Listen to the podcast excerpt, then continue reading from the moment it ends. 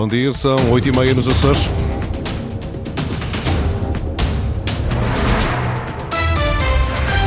Vamos conhecer os títulos desta edição. Natalidade, mulheres nos Açores têm o primeiro filho com uma idade média de 29 anos. Na sua mensagem de Natal, o presidente do governo destaca o que mudou para as famílias açorianas. No futebol, a equipa de sub-23 do Santa Clara venceu ontem o Mafra por 2 a 0, fora de casa.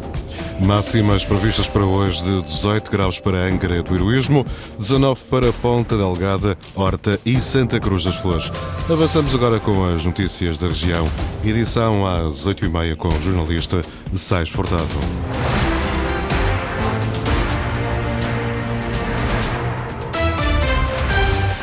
Ao aproximar da noite de consoado, importa falar de natalidade. Mulheres nos Açores têm o primeiro filho com uma idade média de 29 anos, bem acima dos valores de há 50 anos. O aumento da escolaridade e a entrada no mercado do trabalho são as justificações sociológicas para esta inversão. Eduardo Mendes. As mulheres na região têm o primeiro filho mais cedo do que a nível nacional. 29 anos é a idade média, bem diferente do que aquilo que se registava há 50 anos. Nos anos de 74 a 79, chegamos, portanto, esclarecer 23 anos e 6, 6 meses o nascimento do primeiro filho. Portanto, quer dizer que nestes 50 anos, a idade média com que as mulheres têm seu primeiro filho, uh, praticamente uh, aumentou, foi retardada de cerca de 7 anos. O aumento da idade com que as mulheres optam por ter filhos está diretamente ligado ao que Licínio Tomás, sociólogo, chama de questões da modernidade. Um prolongamento da, da fase e do período, do período escolar, que vai até mais tarde em idade, eh, portanto, um percurso formativo muito mais longo, tanto para homens como para mulheres, e uh, um adiamento sucessivo, ou reportar sucessivo da, da idade média no casamento e também, e logo, na idade de, de, ter o primeiro filho. Com o aumento da escolaridade, será natural que a média regional atinja a nacional. Por sua vez, a idade média dos casamentos é superior à do nascimento dos filhos. Primeiro nasce o filho e depois as pessoas casam. E as mulheres casam aos 33 anos, 7, e os homens aos 35. Sempre os homens casaram com mais idade que as mulheres. Em termos de especificidade eh, regional, ela não existe, sendo que o casamento é ligeiramente mais precoce. Isso tem muito a ver com entrada no mercado de trabalho dos jovens, que é ligeiramente mais precoce do que no continente. Os Açores são a única região do país a apresentar uma queda na taxa de nupcialidade entre 2017 e 2022. Presidente do Governo apela à participação responsável e lúcida exercida em liberdade. É a forma encontrada por José Manuel Bolieiro para apelar à participação nos próximos três atos eleitorais. Em, 2004, em 2024, melhor dizendo, na mensagem de Natal, o Presidente o governo destaca o que mudou para as famílias açorianas. Lília Almeida. É uma mensagem de Natal com os tradicionais votos, mas que serve também de balanço de fim de ano e de mandato. Como presidente de um governo em gestão, José Manuel Bolheiro destaca o que mudou para as famílias açorianas. Mais pessoas empregadas geram mais e novas oportunidades. Mais estabilidade e mais previsibilidade às famílias açorianas agora nos Açores, para uns, um envelhecimento digno e com mais qualidade, para outros, um crescimento mais apoiado. Mais famílias juntas nos seus lares, com os seus mais velhos e mais novos. Sem usar uma única vez a palavra eleições, José Manuel Bolheiro lembra que 2024 chama todos à participação responsável e lúcida exercida em liberdade. Todos seremos chamados a contribuir para a definição política do nosso futuro coletivo, como açorianos, como portugueses e como europeus. Ninguém se devia abster, porque todos têm o direito e o dever de participar. Porque todos precisamos uns dos outros. E em época de Natal, deixa uma recomendação. Recomendo a cada um de nós uma séria autoavaliação Avaliação às nossas forças e oportunidades. Avaliação às nossas fraquezas e ameaças. Tudo para, com ponderação, estarmos melhor preparados para participar, intervir e decidir. O presidente do governo elege a cooperação, a estabilidade e a paz como valores indispensáveis para o progresso dos Açores, do país e da União Europeia. Mensagem de Natal do presidente do governo para ouvir na íntegra depois do noticiário das 13, aqui na Antena Açores. Esta noite, na consoada de muitos miquelenses e não só, vai estar um bolo rei diferente do habitual. Falamos do malamanhado, um bolo rei onde se destaca o ananás de São Miguel. A receita de uma confeitaria de Ponta Delgada convenceu os consumidores e as encomendas até já chegam do continente português. Luísa Couto. Nos últimos dias não houve mãos a medir na cozinha da confeitaria Colmeia em Ponta Delgada. É que o mal amanhado, um bolo rei de ananás, especialidade da casa, já conquistou lugar na mesa da consoada de muitas famílias e as encomendas aumentam de ano para ano. Disseram-me tudo o que tinham a dizer para eu ficar esclarecido e comprar.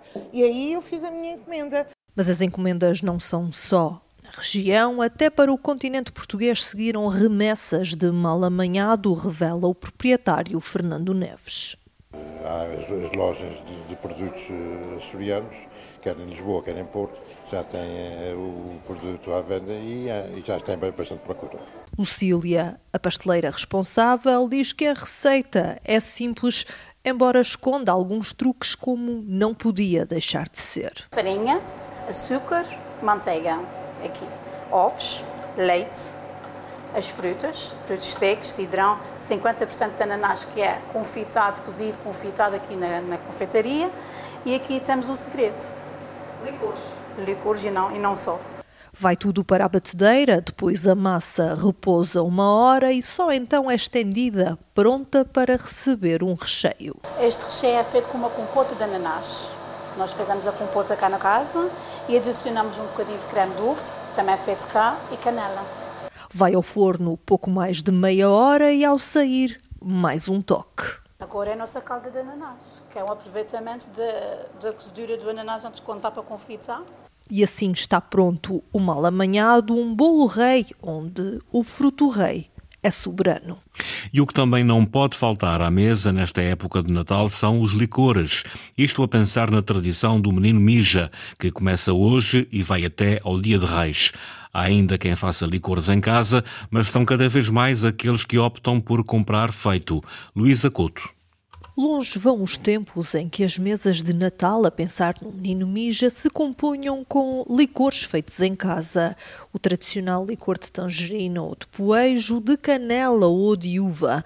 Agora quem faz diz que só o faz por gosto porque compensa mais comprar feito. Não admira por isso que seja nesta altura do ano que a fábrica de licores Mulher de Capote na Ribeira Grande assegura uma boa fatia das vendas do ano quase 30% de, das nossas vendas em termos de vendas no mercado regional. Carolina Ferreira, gerente, diz que há mesmo um padrão de consumo generalizado de alguns licores nesta época do ano. O licor de anis é o licor de Natal, ou seja, é mesmo um dos nossos tops de venda nesta altura do, do ano. Temos o licor de maracujá, que é um clássico, não é? Depois também temos o licor de tangerina e, claro, os licores novos que nós vamos introduzindo todos os anos nessa altura. E são as novidades que ajudam a impulsionar as vendas. Só este Natal foram lançados quatro novos licores. Nós juntamos aqui o que é que é as nossas tradições. E então o bolo de fruta, começamos a pensar, então porquê é que não há de se ter um licorzinho de bolo de fruta? Criamos um outro licor maravilhoso, Bolacha Maria, que nos diz tanta coisa a Bolacha Maria. E depois também queríamos, quisemos criar assim uma coisa mais, mais inovadora, mais energética e que na verdade fosse colorir a mesa do menino Mija. E então criamos os licores Paixão, Uh, e que são licores cristalizados, ou seja, eles têm açúcar cristalizado lá dentro, e temos nos sabores de menta em verdinho e de morango em, em vermelho. Dos quatro novos licores, um já escutou na fábrica e num espaço de três semanas, falamos do licor de bolacha Maria. No futebol, a equipa de sub-23 do Santa Clara venceu ontem o Mafra por 2 a 0 fora de casa. Esta foi a última partida da equipa açoriana na Série B da Liga Revelação. Henrique Linhares.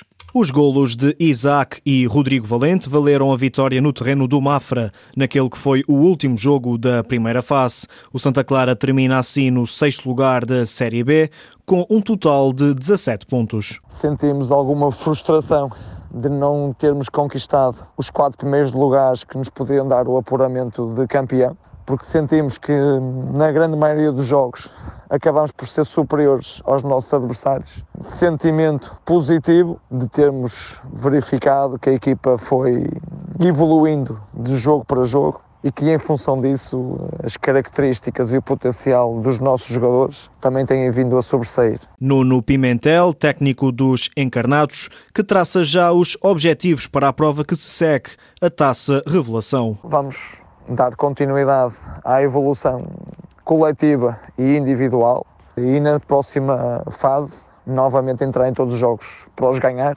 impondo a nossa identidade e procurando ganhar todos os jogos com qualidade coletiva, com organização e com uma forte atitude competitiva. Santa Clara vai agora competir na Taça Revelação, competição que contará com a presença de oito equipas, os quatro últimos classificados das séries A e B: Sporting de Braga, Académico de Viseu, Leixões, Rio Ave, Farense, Mafra e Portimonense serão os adversários do Santa Clara. O ano de 2023 vai terminar com chave de ouro para a equipa de futsal do Barbarense, com a recepção ao Benfica para a Taça da Liga no dia 29. Os terceirenses estão a realizar uma excelente campanha na segunda Divisão Nacional e preparam-se para receber um grande pela primeira vez na sua história. José Hermão de Barcelos, presidente do clube, assume que a, freguesia de Santa Bárbara está muito entusiasmada para o duelo com as águias isto é, é, o culminar dos 50 anos do Sport Clube Barbarense e não podíamos eh, fechar o ano de melhor forma com um prémio para todos aqueles que são adeptos do clube, sócios, mas também em geral para, para toda a Ilha Terceira e, e para os Açores também, porque é sempre uma honra trazermos um clube da dimensão do Benfica e o resultado, embora tenhamos aqui, como é óbvio, sempre alguma esperança, mas muito honestamente não é, não será certamente o mais importante. O mais importante é, é, é o desporto, é valorizarmos aquilo que é, que é o futsal neste momento e demonstrarmos uh, a, a, todos os clubes, principalmente aqueles, tal como nós, são clubes eh, rurais, de freguesia, que é possível, é possível chegarmos aqui. Barbarense Benfica, um jogo histórico para a equipa da terceira. A partida está agendada para as 20h30. Os 200 bilhetes para a partida estão esgotados. Foram as notícias da região, edição das 8h30, com o jornalista Sais Furtado. Notícias em permanência, cores.rtp.pt e também no Facebook da Antena Açores.